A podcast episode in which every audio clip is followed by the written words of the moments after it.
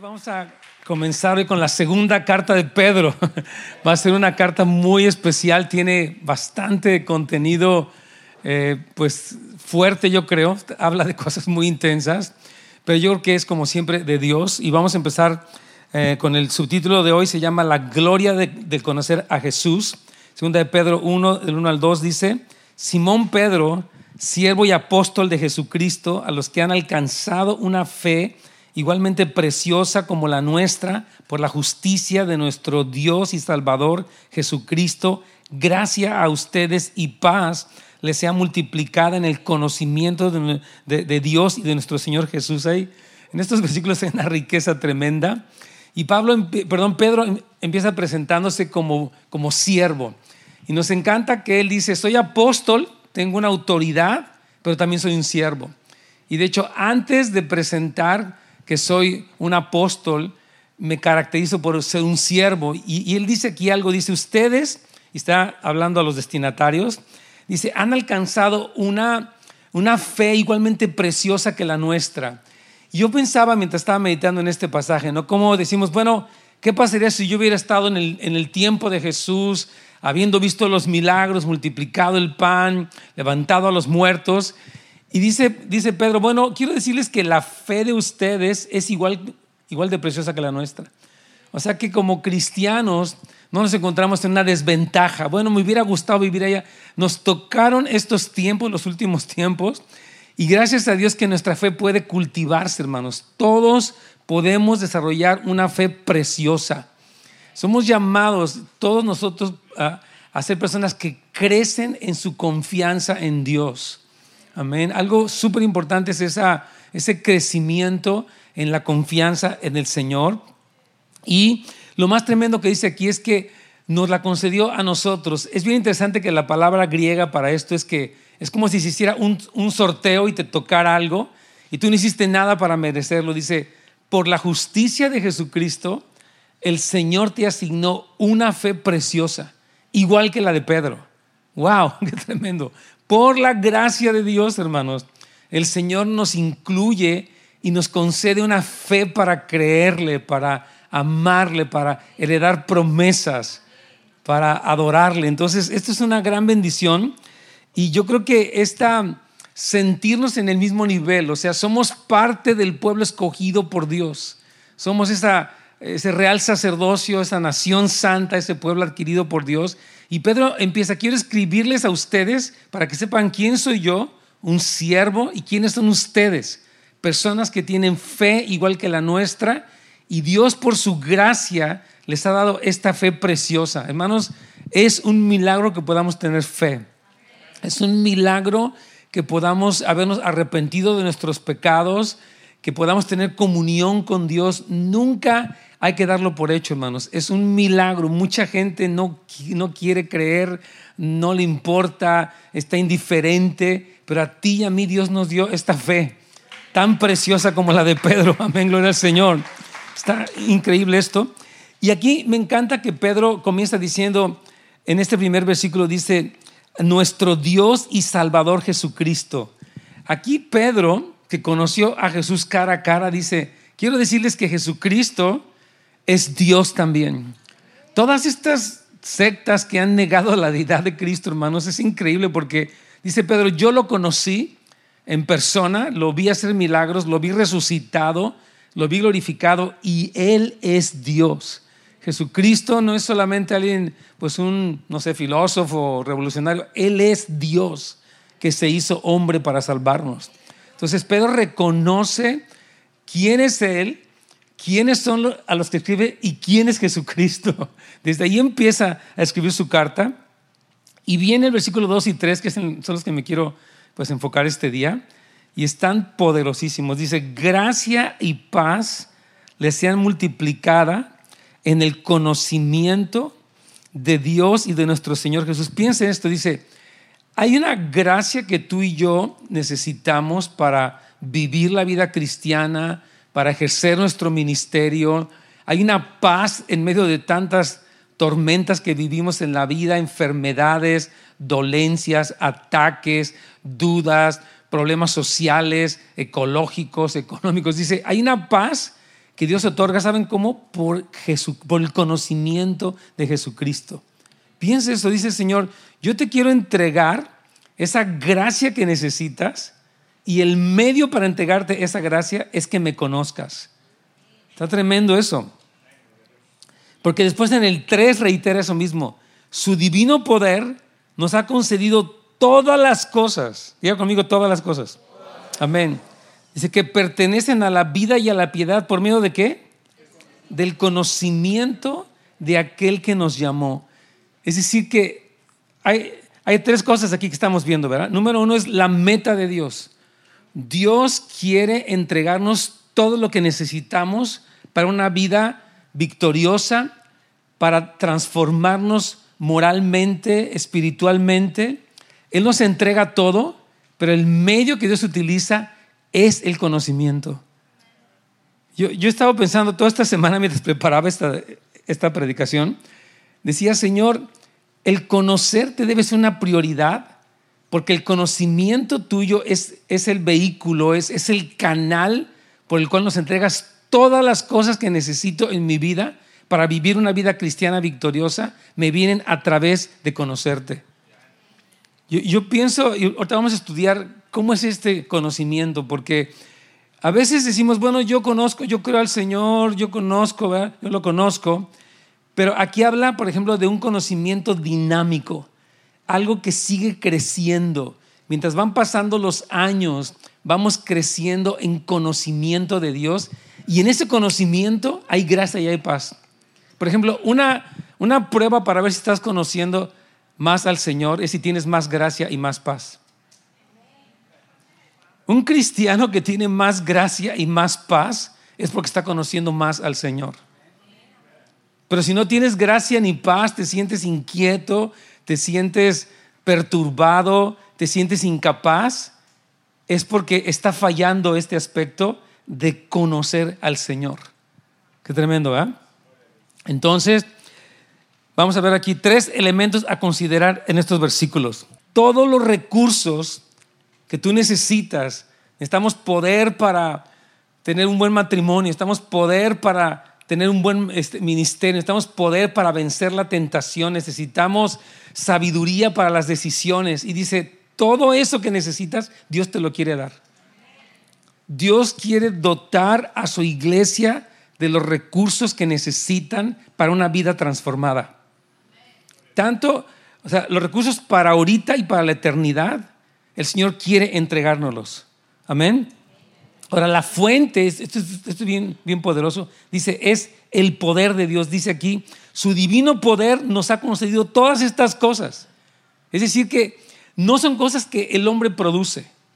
Yo hablaba con una persona esta semana y me estaba diciendo que él como que le cuesta mucho trabajo creer. Me dice, la verdad, yo pienso que pasan cosas, cosas malas y van a seguir pasando cosas malas y siempre estoy esperando que pase lo malo. Dije, wow.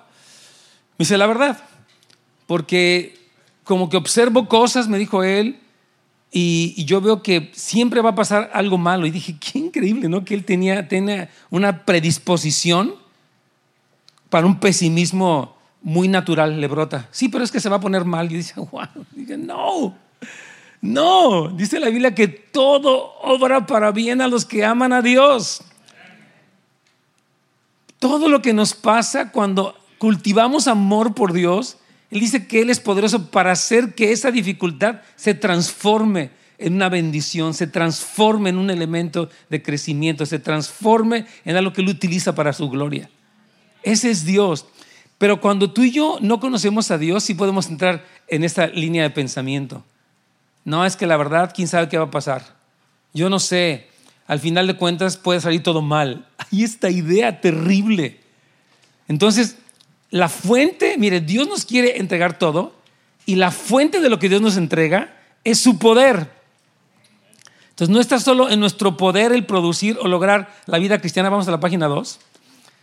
Ahora, esto, mire, fíjese bien, si Dios te quiere entregar todos los recursos y la fuente de esos recursos es el poder de Él, eso no implica que seas pasivo. Bueno, pues si Dios me los quiere dar y Él tiene poder, Él tiene poder, pues vénganos tu reino y yo aquí me quedo tranquilo. No, vamos a estudiar cómo no se trata de eso. La vida cristiana, hermanos queridos, no es solamente un conjunto de doctrinas que hay que aceptar, es un poder que se experimenta. Mire, yo, observo esto, ¿no?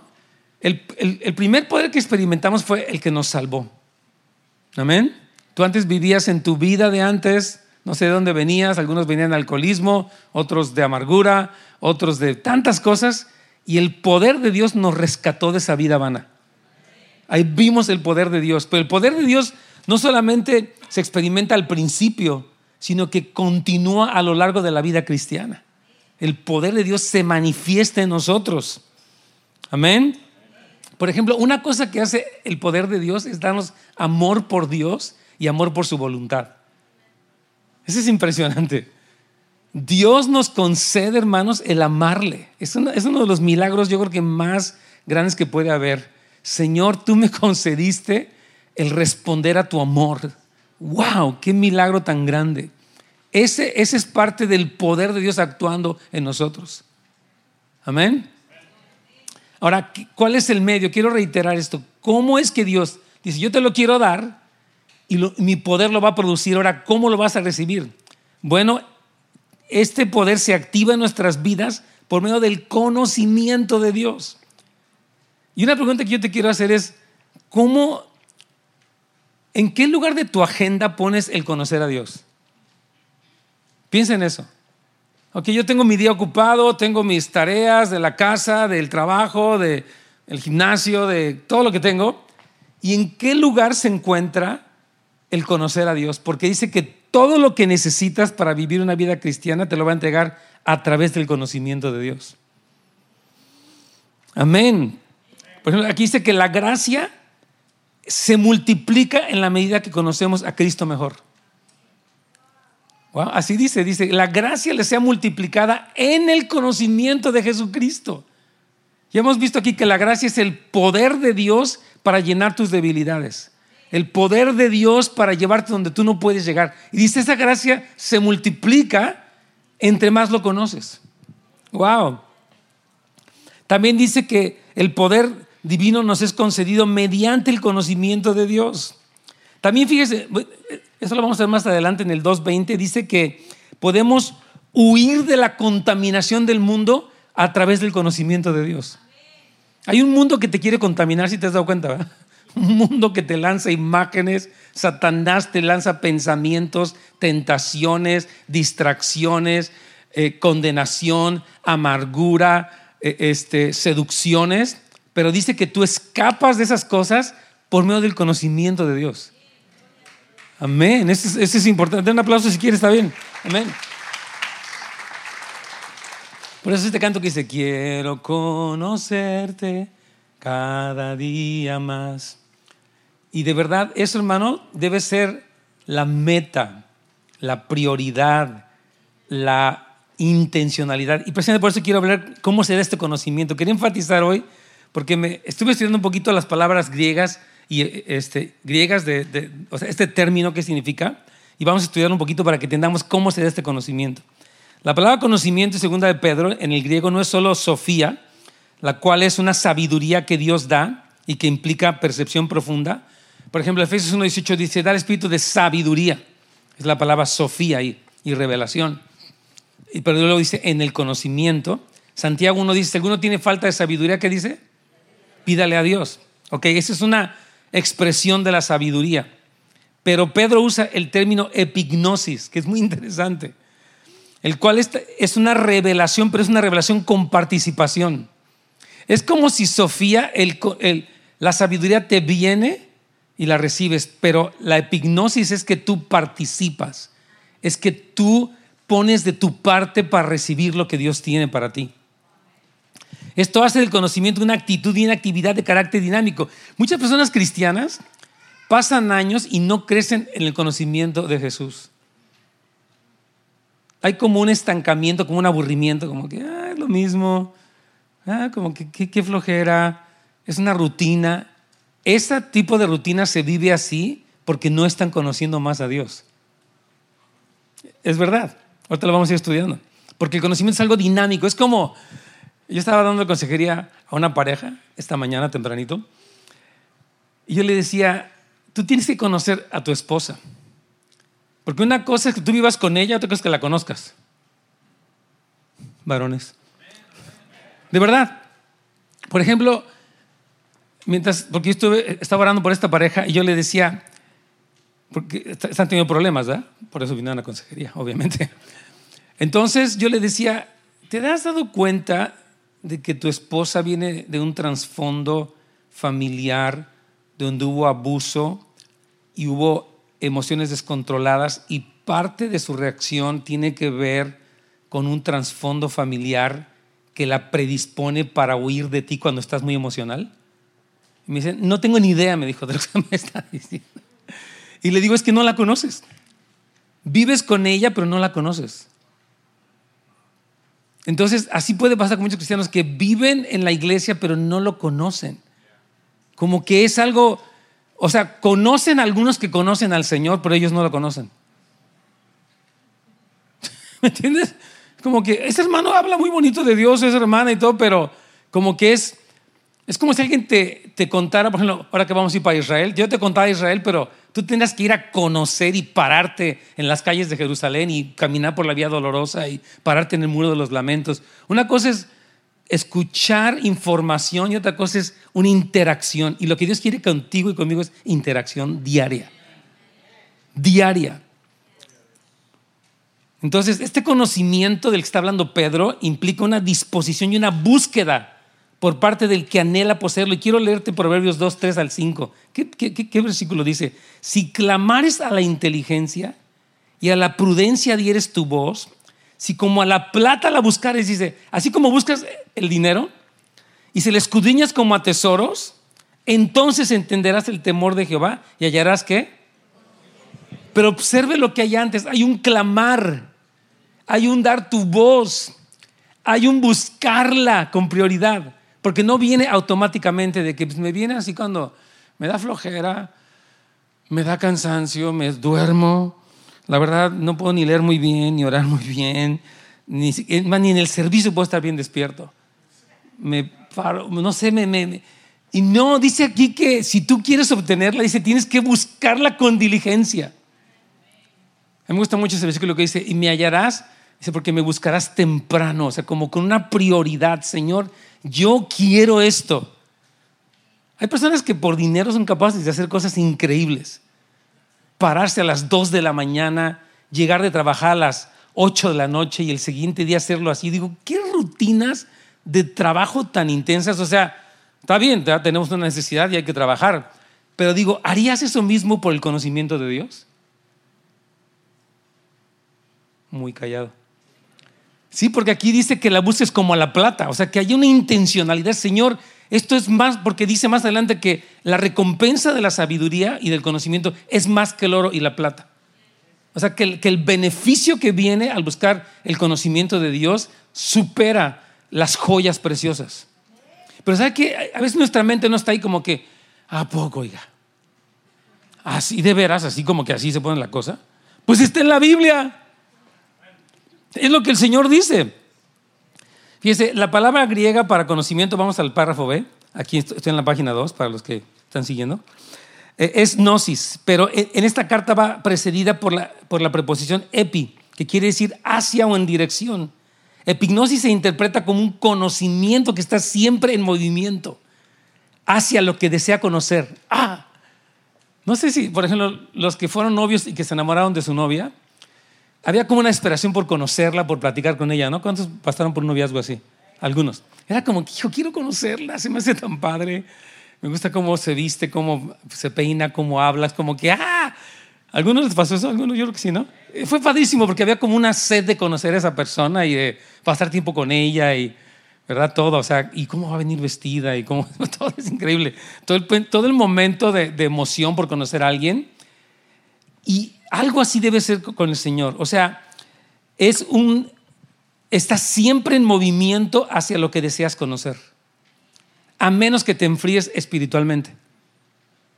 Y ya no digas, no quiero conocerlo. O sea, la verdad, me, contento con ir a la iglesia un día a la semana, que me den las gracias. Y no, nunca caigamos en eso, no. No. Dice, se requiere diligencia para crecer en el conocimiento y no quedarnos estériles. Mira cómo va a decir Pedro más adelante.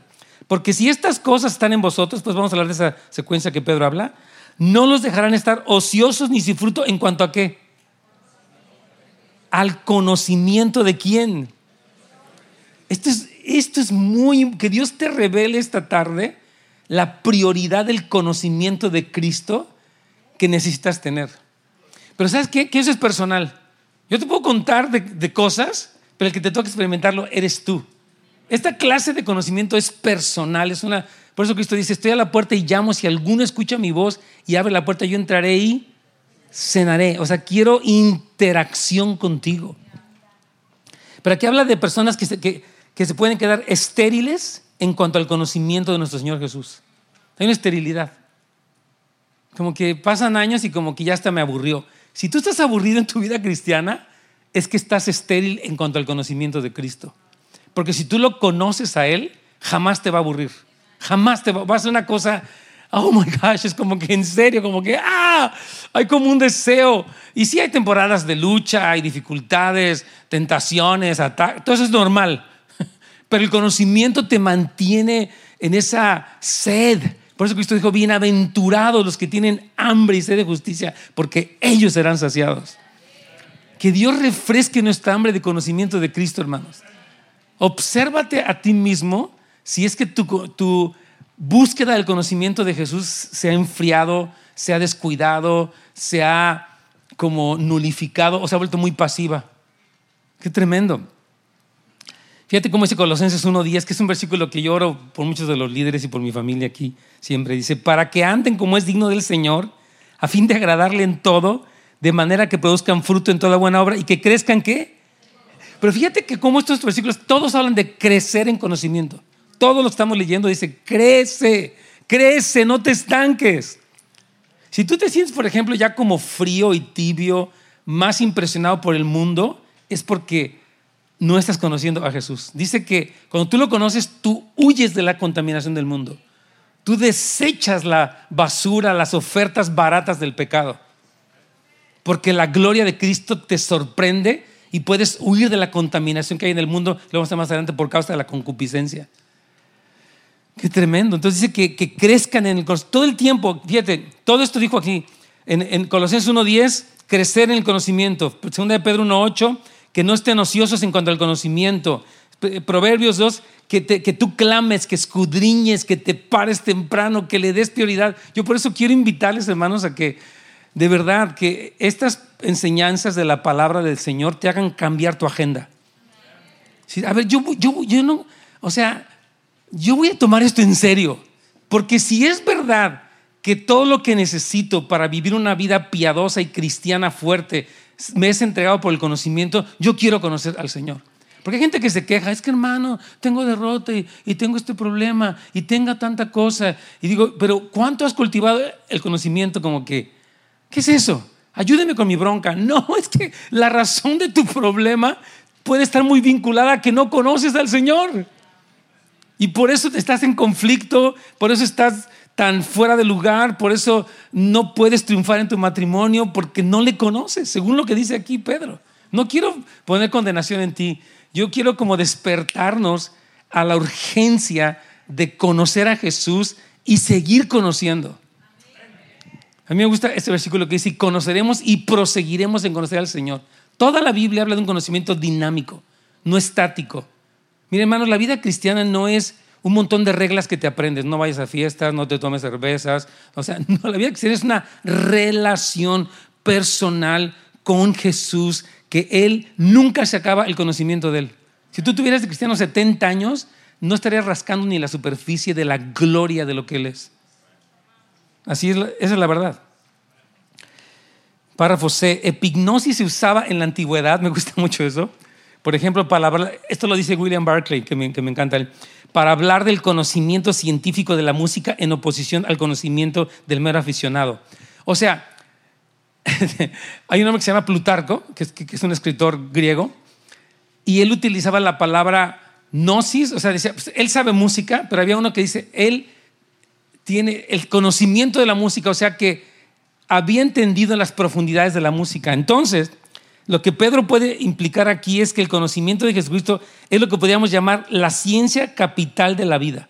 O sea, la materia principal de tu vida y la mía es conocer a Cristo. Diario.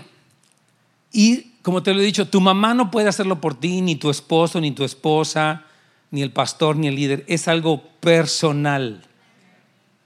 Amén.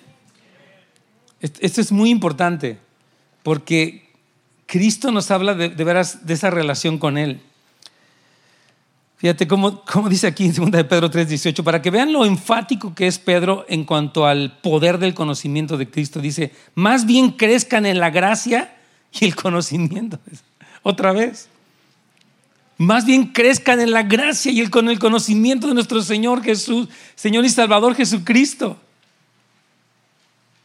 Si, yo te preguntara en los últimos cinco años cuánto has crecido en el conocimiento de Jesucristo. Mira, y el conocimiento, voy a explicarte esto. Por ejemplo, tú puedes leer un libro, por ejemplo, un libro de Mike o un libro de, por ejemplo, A.W. Tozer, El conocimiento del santo. Hay unos, libros increíbles, The Knowledge of the Holy, que es increíble. Ok, todos estos libros apuntan para que conozcamos a Dios, pero el punto es, es, un conocimiento relacional. Yo, por ejemplo, conozco a mi esposa porque yo la conozco a ella desde hace 46 años. 47, de hecho. El 26, bueno, en fin, 47 años de conocerla. Casado tengo 33 con ella, 34. Pues ya la conozco a ella. la conozco tremendamente, ¿verdad? Y la sigo conociendo. O sea, no es como que ya la conocí, o sea, la mujer que yo conocí, de, bueno, la joven que yo conocí de 16 años, no es la misma que la mujer que tiene ahorita, no voy a decir su edad porque no le gusta que diga su edad. No le gusta. No, díganme, no, te preocupes, no la voy a decir. O sea, una cosa es Lourdes a los 16 y otra cosa es Lourdes a los X edad. le iba a decir, no se me vaya a salir. Entonces, ella, yo la sigo conociendo a ella. Porque, ¿Por qué la sigo conociendo? Porque ella, con el tiempo, con los desafíos, con muchas cosas, ella cambia. Hay, hay, cambia, o sea, crece, madura, muchas cosas pasan en ella y mi conocimiento de ella no es como que yo leí un libro de ella o leí su biografía, es que platico con ella diario. Salimos a caminar al parque muy seguido, no sé, a la semana dos, tres veces. Eh, salimos a desayunar varias veces a la semana. Comemos juntos todas las, todos los días y cenamos juntos prácticamente todos los días. Todos los días. Entonces la conozco. Sé cómo come, sé, lo que, sé qué comidas le gustan. Todo. Sé, qué temporadas le gusta. A veces le gusta el sushi, a veces le gusta el pan de express, a veces le gusta. La conozco así, pero así. Y a veces me sorprende. Digo, wow, hiciste esto, wow, qué sorpresa. Pero es relacional. Y así es con Cristo. Ahora, Jesucristo lo conocemos a través de su palabra y de conversación con Él. Conversación. Mira, una cosa es, digamos, tú llegara para tu casa, te tocara la puerta, tú me abrieras la puerta y yo empezara a decirte, mira, necesito que me ayudes, necesito que me vayas a arreglar el carro, necesito que cambies a mi esposa, necesito que cambies a mis hijos también, que me esperan muchísimo, y ya me voy. Muchos cristianos así tienen su relación con Dios. Es como recetarle un montón de peticiones. ahí nos vemos. Eso no es relación. Eso es, se llama un cristianismo utilitario. O sea, yo vengo a lo que vine. No me interesa platicar contigo ni escucharte. No me interesa escuchar tus planes, tu corazón. Me interesa que me saques de mis broncas y rápido, porque no tengo tiempo para orar. Mucho cristianismo es así. No, no, sí, es la verdad. Es un, cristianismo así utilitario. O sea, sácame de mis broncas y ahí nos vemos, porque yo estoy muy ocupado, la verdad. O muy cansado, o puedo ver Netflix 3, 4, 5 horas, o puedo ver YouTube otras 4 o 5 horas, pero no voy a hablar contigo, porque no quiero hablar contigo. No que me saques de mis broncas. ¿Y eso está mal? No. Voy a contarles una experiencia que tuve esta semana. Esta semana tuvimos varias juntas, varias pláticas, y hubo una junta de la que salí pensando muchas cosas una junta así medio, no estuvo intensa, pero como que me fueron cosas que me dijeron. Y yo, fíjese, salí de la junta iba a aprender YouTube como diciendo, ok, ya pasó esto, quiero despejarme, o sea, quiero ya, ok, ya, that's okay, whatever, ¿no? No, no les pases como quieres dejar atrás y prendes la tele o algo así, o algo así, o te pones a ver el, el Facebook o el Instagram así. O sea, como diciendo, ya me quiero como absorber, como evadir, ¿no? ¿Alguien le ha pasado esto? Si no, si no les ha pasado esto, o están mintiendo o no sé en qué rollo andan. Pero yo creo que es normal, ¿no? Como la, evasión, ¿no? De nuestro rollo. Entonces me dijo el Señor, hey, ¿qué te parece si no prendes eso? ¿Qué te parece si platicas conmigo de cómo te sientes? Y dije, Uy. porque dije, no sé si quiero hablar de esto en mi carne, como que no quiero, ya no quiero. A veces hay cosas que nos abruman y decimos, ya no quiero hablar de esto, o sea, ya lo quiero es olvidarme más bien de esto. Dijo el Señor, a mí me interesa que platiques esto conmigo. Y dije, ok, entonces dije, no voy a aprender, porque a veces yo lo que hago es oír las noticias, ¿no? Como que a las noticias me va adentro, ya. Oiga, no, que esto pasó, que no. Pero después dijo el Señor, no, yo quiero estar contigo en este momento y quiero que me digas cómo te sientes. Ya le empecé a decir, o sea, pues ya sabes, le dije, así como que, pues tú estuviste ahí, no estoy seguro que estabas ahí en ese momento. Me dijo, sí, pero quiero escucharte de ti cómo te sientes. Y dije, pues me siento así, asado. Y fue un momento tan bonito. Dijo, fue increíble, porque me empezó a dar como una percepción, me empezó a dar como una paz, me empezó a dar una claridad y dije, wow, Señor, qué bendición. Gracias por invitarme al diálogo contigo, aunque en mi carne lo que quiere es huir de la situación, evadirme y seguir en mi rollo. Porque incluso cuando llegué para mi casa, estaba mi esposa ahí sentadita y a veces uno llega con la esposa a ventilar, ¿no? Como que, ¿qué crees, no? Y dijo el Señor, no vas a hablar así de eso, nada, vas a hablar, ya que lo termines de procesar conmigo, si quieres voy a hablar con ella. Porque cuando uno procesa en su carne, tú puedes echarle mucha crema a las cosas. Incluso tu esposa o tu esposo se puede enojar porque tú estás descargando en tu carne todo el rollo que traes. Y tu esposa la puedes llenar de amargura. Sí, porque no, estás procesando mal. Entonces digo, el Señor, ah, no vas a hablar con ella, vas a seguir hablando conmigo. Y dije, perfecto. O sea, me metí para mi estudio y empecé a, y ya después regresé y estaba dormida. Dije, bueno, no importa, no puedo hablar con ella. Ya después platicamos y estuvo bien padre. Pero Jesús quiere conversación contigo. Él quiere conversar contigo. Él está íntimamente involucrado en los asuntos que te concierten. Él no es un Dios ajeno, indiferente, raro, distante, apático, para nada, para nada. Si tú crees que Dios es así, no lo conoces porque Él no es así. Él es una persona muy cercana.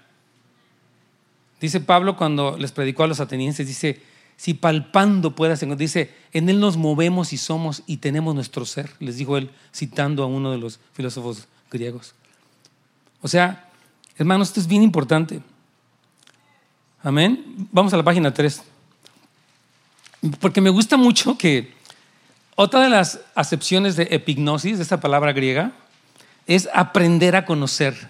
Y me gustó mucho porque tú para conocer a alguien tienes que saber cómo conocerlo. O sea, yo no me puedo presentar un día en tu casa y decir, cuéntame todos tus problemas. Y diré, Ay, pues, espérame, ¿qué, ¿qué, onda, no? O sea, tú tienes que saber que tú puedes conocer a una persona, por ejemplo, en ciertos momentos. Yo, por ejemplo, si tú quieres conocer a tus hijos, ¿cuántos papás quieren conocer mejor a sus hijos? Ok, no va a pasar inmediatamente. Tú te puedes salir con ellos. Para, para empezar, tú y él están en su teléfono, o sea, va a ser muy difícil. Vamos a suponer que después quitan el teléfono de en medio, algo pasa y los teléfonos no están en la mesa o en donde sales. Y yo he visto que para conocer a alguien necesitas como crear un ambiente. Es como que tiene que darse la, la atmósfera, en inglés dicen de equity, para que de repente te cuente algo. ¿Sabes qué me está pasando esto? Entonces tú tienes que aprender a conocer a esa persona porque no es como que tú lo sientes en la mesa de la cocina. A ver qué te pasa. A ver, cuéntame qué onda. Y dirá, pues no te quiero decir nada. O si, ¿cómo estás? Bien. ¿Cómo va la escuela? Bien. ¿Tus compañeros? Todo bien. O sea, no quiere comunicarse contigo. No tiene confianza contigo, no se va a abrir contigo porque tú te convertiste en un inspector, no en un amigo de él. No te interesa él, te interesa, dudas de él y como que desconfías de él y estás sacándole como la información a tirabuzón, decimos. Entonces, para aprender a conocer es, por ejemplo, cómo Jesús quiere ser conocido. ¿Dónde quiere ser conocido? ¿De qué le gusta hablar?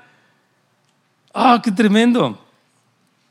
El conocimiento de Cristo es una relación personal, por eso, por eso le llama este autor, la ciencia capital de la vida es conocer a Jesús. El conocimiento de Cristo es una relación personal con Él, no solo información acerca de Él. Mire, bueno, no, no voy a decir esto porque no quiero. Ok, voy a leer Juan 15. Dice lo siguiente, Juan 15. Permanezcan en mí, yo en ustedes. Como la rama no puede llevar fruto por sí sola si no permanece en la vida, así tampoco ustedes si no permanecen en mí. Cuando Mike predica de este tema, dice, permanecer en Cristo es básicamente mantenerte en la conversación con Cristo. Es lo que él dice. Mantente en la conversación con Él.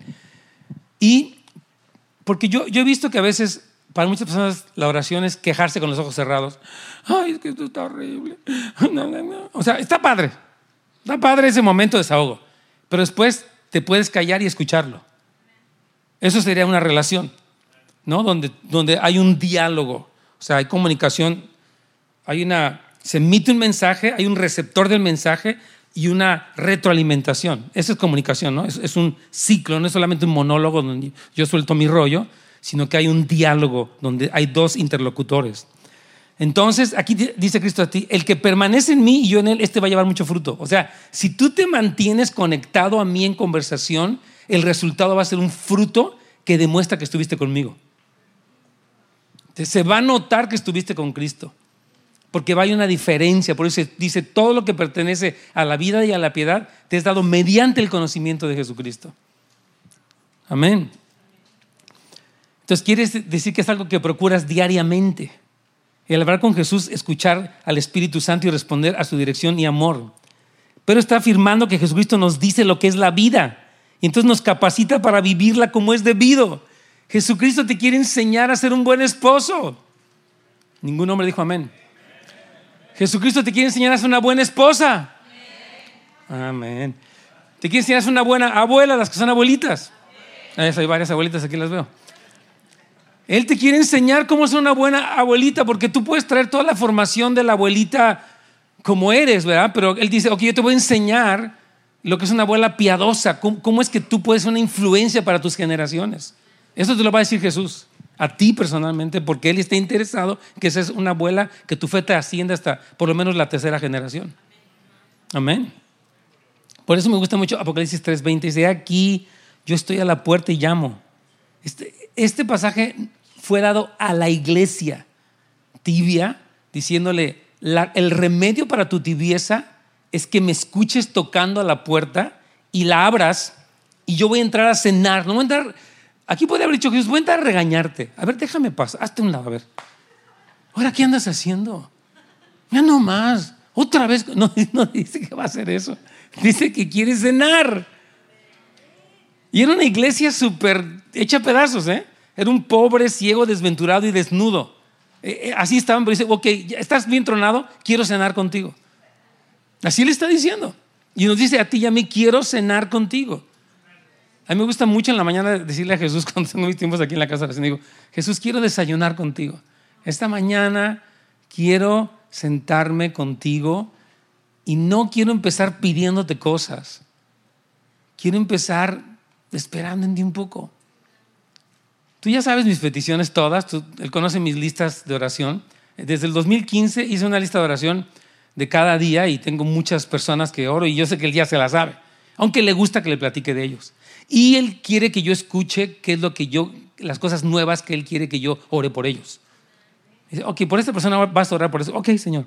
Porque yo, o sea, tenemos un diálogo y una conversación y es muy vivificante.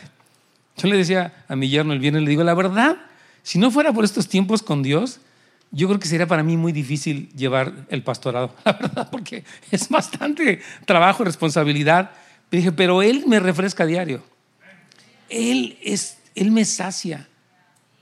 Él, él dice, gustad y ved que es bueno Jehová, dichoso el hombre que confía en Él. Amén. Cuando tú, cuando tú gustas de Él, nunca te vas a cansar, nunca.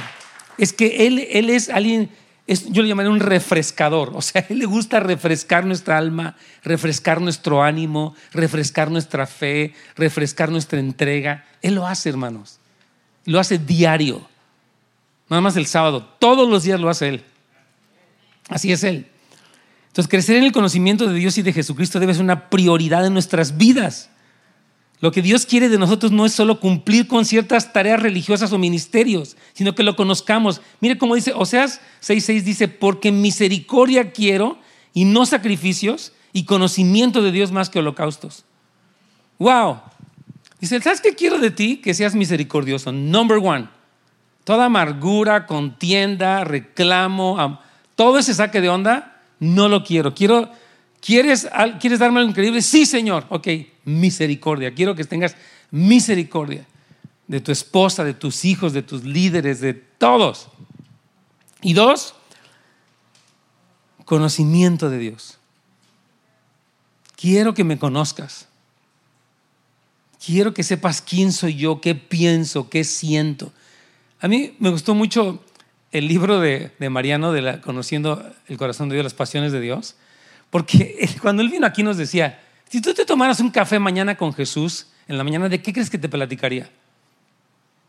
¿Cuál sería la conversación de Jesús contigo en ese momento? ¿Qué está ahorita pensando? Él es una persona, Él es un hombre que está en el cielo, que es Dios, y tiene pensamientos, tiene emociones, tiene planes, todo. Ahora, ¿de qué crees que te, platicaría Jesús si te tomaras un café aquí en el Starbucks? ¿Quién sabe? Bueno, pues ah, hazlo. Señor, quiero sentarme contigo y quiero escucharte. Amén. La vida cristiana no es saber una serie de doctrinas, sino una relación con Dios. Ok, vamos a ver rápidamente la, la promesa, estamos todavía con buen tiempo, que tenemos por la gloria y excelencia de Dios. Fíjate que dice que mediante, está hablando Pedro es que Pedro menciona de una manera muy particular la gloria y la excelencia de Dios, porque dice en el versículo 3 que leímos al principio, bueno, en el punto uh, número, déjame ver, leímos en el punto 2 romano, dice gracia y paz, perdón, dice gracia a ustedes y paz les sean multiplicada en el conocimiento de Dios y de nuestro Señor Jesucristo, Jesús. Su divino poder, fíjese bien, nos ha concedido todas las cosas que pertenecen a la vida y a la piedad por medio del conocimiento de aquel que nos llamó, por su gloria y excelencia. Y luego dice en el versículo 4, mediante ellas, ¿qué son ellas? La gloria y excelencia de Dios, pues lo puse ahí, nos dio promesas preciosas y grandes. Y fíjate lo que dice, que ya esto es el colmo, para participar de la naturaleza divina o de Dios, después de haber huido de la corrupción que hay en el mundo por los deseos pecaminosos. Este versículo es muy, muy tremendo. Voy a explicarte esto. Pedro está diciendo, hay dos cosas que pueden pasar en el mundo. Una, que los deseos pecaminosos te corrompan y seas uno más en este mundo que está, que eres una víctima de los deseos pecaminosos que, que corrompen a la gente. Esa es una. La otra son las promesas de Dios que te permiten participar de la naturaleza divina. O sea, la paciencia como la de Dios, o la santidad, o la verdad. Hay dos grandes corrientes aquí y tú vas a elegir cuál de los dos es la que tú sigues. ¿Me estás oyendo? Si la corriente del mundo que arrastra a las personas por sus deseos pecaminosos o las promesas de Dios que te permiten participar de una naturaleza divina para huir de todo lo que este mundo quiere seducirte. El mundo quiere seducirte. Mire, Satanás quiere engañar a las personas. Yo estaba viendo un reportaje de todas las enfermedades mentales que produce la marihuana. Es increíble. ¿eh? Las drogas tienen efectos psicóticos. O sea, hay un efecto que va causando el alcohol en su momento, pero la marihuana, por ejemplo, que, es, que se piensa que es muy inocua, de que Ay, pues, está permitida y un cigarrito. No, hombre, es una... Este doctor tiene 65 mil casos de personas que le ha estudiado uno por uno así, este número dijo él, viendo todas las enfermedades mentales que, que, les vienen a las personas que consumen marihuana habitualmente. Esa es una corriente que arrastra a la gente a cosas que les destruyen y supuestamente es muy padre, es muy cool. You know, es que I'm, I'm tired. Like sometimes it's just for me to sleep well, you know, because I just, I don't know, just need to calm down. Si es calmarte, cálmate, pero no uses marihuana, no seas tonto. Dios, perdón, es que ten piedad. Auxilio. Te vas, de por sí estás con problemas y te metes marihuana, vas a acabar peor. Perdón, discúlpeme, es que no puedo creer, hermanos. pero es que el diablo les miente y se lo creen. Es que ese es muy cool. Y hay expendios de marihuana cada vez. han visto, no? Y están llenos desde la mañana hasta la noche, Padre Santo. Satanás está destruyendo esta sociedad, hermanos. A través de estas cosas muy cool y muy así, muy. Somos libres y no sé qué. Qué horrible. Entonces, el cristianismo dice que los seres humanos podemos llegar a participar de la naturaleza divina por una parte. Mire, el cristianismo reconoce dos cosas. El pecado del ser humano, quiénes somos, dice, por cuanto todos pecaron. el, el cristianismo reconoce la condición del hombre, pero también reconoce el potencial del hombre en Cristo Jesús. Dice, tú en el conocimiento de Dios, por el poder de Dios, por las promesas de Dios, puedes participar y ser más como Cristo. En vez de ser más como el diablo, vas a ser más como Cristo. Amén. Entonces, el cristianismo, fíjate bien, aquí lo pongo, reconoce con realismo la condición humana, pero al mismo tiempo no le pone límites a su potencial. Por eso me encanta Efesios 4:13, dice, hasta que todos lleguemos a la unidad de fe y del qué? Otra vez esa palabrita. Conocimiento del Hijo de Dios a un varón perfecto a la medida de la estatura de la plenitud de Cristo. No hay límites para tu crecimiento en, Cristo. Tú puedes seguir creciendo en humildad, en santidad, en fe, en certeza, en dones. Nunca hay un límite en Cristo hasta que lleguemos a la plenitud de Cristo, imagínate. O sea, podemos ir creciendo hasta que estemos viejitos. Ya que estés un chochito así, sigues todavía. Puedes seguir creciendo ahí. Amén. Me gusta mucho lo que dice este párrafo. Dice, como dijo uno de los primeros grandes padres de la iglesia, dijo, Él se hizo lo que nosotros somos para hacernos lo que Él es. Ah, qué tremendo. Él se hizo como nosotros, tomó nuestra naturaleza humana, se vistió de siervo para que nosotros, se hizo como nosotros, para Él hacernos a nosotros como Él. Bendito sea su nombre. Entonces, este versículo plantea dos opciones. Vamos a la página 3, ya casi termino. Los deseos pecaminosos conducen a la corrupción que hay en el mundo. Esta es la condición de mucho de lo que nos rodea. Estoy haciendo un, curso para mi escuela que se llama Afirmando la identidad de nuestros hijos. Un poquito prevenir la homosexualidad en los muchachos. Y wow, hermanos, de veras que qué tremendo la, la corriente de este mundo que está arrastrando a muchos jóvenes a decirle, tú no eres hombre, tú no eres mujer, tú no eres quien sea que eres. Horrible, esto está esto está muy fuerte, hermanos. Entonces es la corriente del mundo. Y lo otro es participar de la naturaleza de Dios a través de sus gloriosas promesas. Conclusión. El conocimiento de la gloria y la excelencia de Dios nos da poder para la piedad. La piedad, cuando usted, cuando usted ve la palabra piedad en la Biblia se refiere a la vida cristiana. La palabra piedad, pues dice, ten piedad.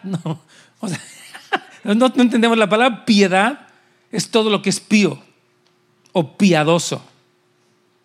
Entonces, cuando dice que la piedad es la vida cristiana y ese poder, eh, dice, para la piedad, porque nos comunica la feliz promesa de que somos llamados. Por eso Pedro comenzó diciéndoles, quiero decirles que yo soy como ustedes y que esta fe que tengo, también a ustedes Dios se las dio. O sea, Pedro está diciendo, todos podemos alcanzar este nivel de vida cristiana, no importa si tú no viste físicamente a Cristo, no importa si tú vives alejado, no importa si estás perseguido, o sea, alejado de, Israel, no importa. Él está diciendo, todos podemos participar de esta naturaleza divina por el poder de Dios, por las promesas de Dios, por el conocimiento de Dios. Amén. Debemos saberlo y creer que nosotros estamos incluidos. Hay gente que está más convencida de que nunca va a cambiar. No, pues que yo así soy. Toma las promesas de Dios. Hay promesas, hermanos, poderosas. Fíjese que hubo un tiempo, yo quiero decirle que mientras preparaba este tema me acordaba de eso. Hubo un tiempo muy notorio en los años 80 donde la gente ponía promesas de Dios por todos lados. Como que ah, esta promesa está ahí de diferentes cosas, ¿no? Y ahora como que ya no veo eso. Es raro que veamos promesas de Dios, no sé, la gente las ponía en la cocina, las ponía muchas promesas de sanidad, de libertad, de restauración, de liberación, de visitación, de avivamiento. y como que ahora veo, de, veras no sé, tal vez me equivoque, pero no veo ese énfasis que vemos por ejemplo, tu, tu Facebook, lleno de promesas de Dios que te emocionan, que estás heredando, que estás clamando. Como que más bien de que es que no sé, mi hijo anda mal, está bien tronado y que saque de onda. Pues clama las promesas. Padre mío, pues dice que nos dio preciosísimas y grandísimas promesas. Pero son para usarlas. Amén. No las traes de adorno nomás ahí colgando. Padre mío. Entonces, amén. Es, dos cosas que necesitamos por encima de todas es ser liberados del poder del pecado que corrompe y destruye nuestras vidas y estar unidos a Cristo, a conociéndole activamente. Hermanos, propónganse conocer a Cristo más. ¿Pueden decir amén con ganas? Gracias. Eso está, hermanos. Yo digo, Señor, si logramos despertar a la iglesia al poder del conocimiento, dice, toda la gracia y la paz, todo lo que necesitas para vivir tu vida cristiana, te es dado por el poder de Dios mediante el conocimiento. Búscalo más que la plata. Clama, alza tu voz y dile, yo quiero conocerte. Tú vas a encontrar, dice, y me hallarás porque me buscarás con todo tu corazón. No se trata de una búsqueda superficial, una búsqueda casual, es una búsqueda intencional, programada. Programa tus días donde pases tiempo con Jesús. Amén. Quiero animarles a eso. vamos a tener la Santa Cena ahorita y vamos a conocer más al Señor hoy a través de la Santa Cena. Pues, si gusta ponerse de pie, vamos a orar.